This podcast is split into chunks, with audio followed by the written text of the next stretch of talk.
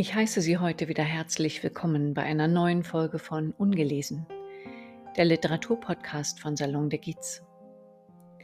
Dieses Mal geht es um eine weitere Geschichte aus dem Leben einer Tänzerin. Ich beschreibe eine wichtige Erfahrung, die ich noch als Schülerin der Ballettschule machen durfte. Der Zigeunertanz ist ein dreiminütiges Solo aus dem Ballett Don Quixote. Meine Lehrerin für Charaktertanz, so nennt sich das Fach an der Schule, gab mir die Möglichkeit, dieses besondere Tanzstück mit ihr zu erarbeiten. Es hat ungefähr ein Jahr gebraucht, bis sie befand, dass ich damit auftreten könne. Denn abgesehen davon, dass es ein physisch sehr anspruchsvolles Stück ist, ging es ihr eher darum, mich mental und emotional auf dieses Tanzsolo vorzubereiten. Warum? Das beschreibe ich hier im Folgenden.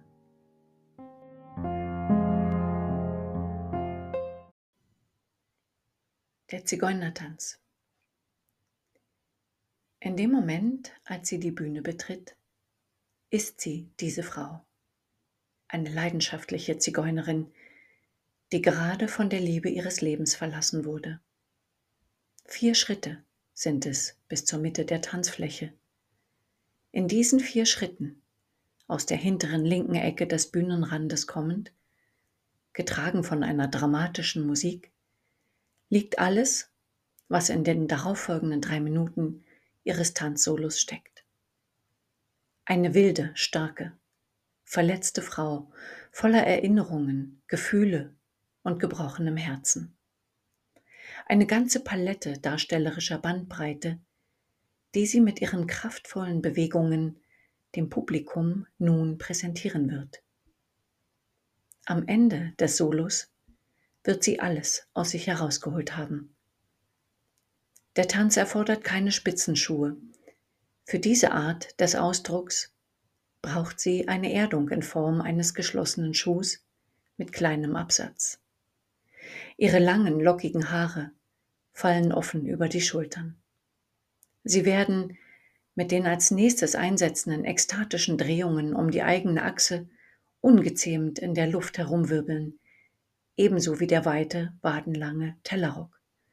Darüber schwebend ihre kraftvoll ausgebreiteten Arme.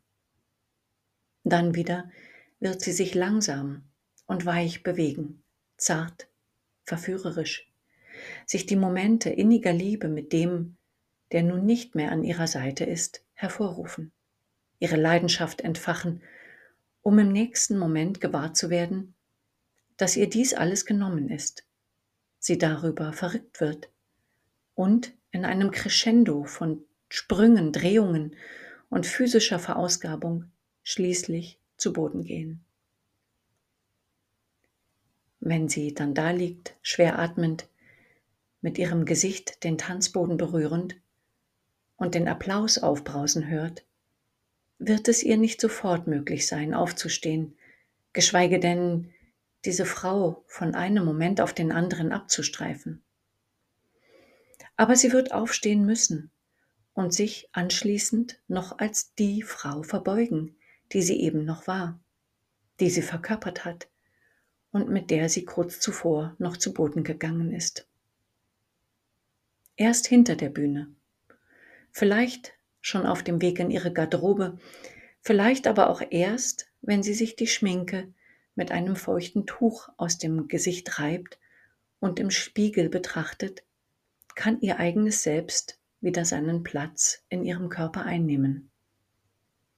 Dann erinnert sie sich daran, wie sie es überhaupt schaffen konnte, den Schmerz und die Verzweiflung darzustellen ohne selbst bisher mit einem Mann in einer Liebesbeziehung gewesen zu sein.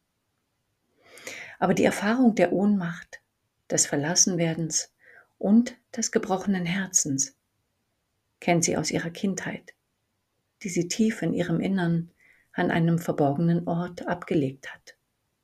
Von dort hat sie sie hervorgeholt, in das Licht der Scheinwerfer, hin zu den Menschen, die ihr dabei zugeschaut haben und die sie vielleicht dazu bewegen konnte, ihr eigenes Inneres zu fühlen.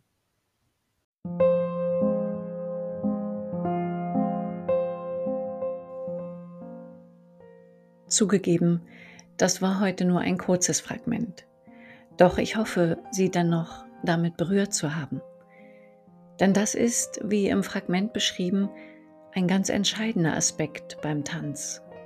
Durch die Sichtbarmachung von Emotionen in Kombination mit Musik und Bewegung kann man das als Zuschauer auf sich wirken lassen und dadurch Zugang zu seinen eigenen Empfindungen bekommen. Ich wünsche Ihnen alles Gute und verbleibe bis zum nächsten Mal. Ihre Jeanette Gitzi.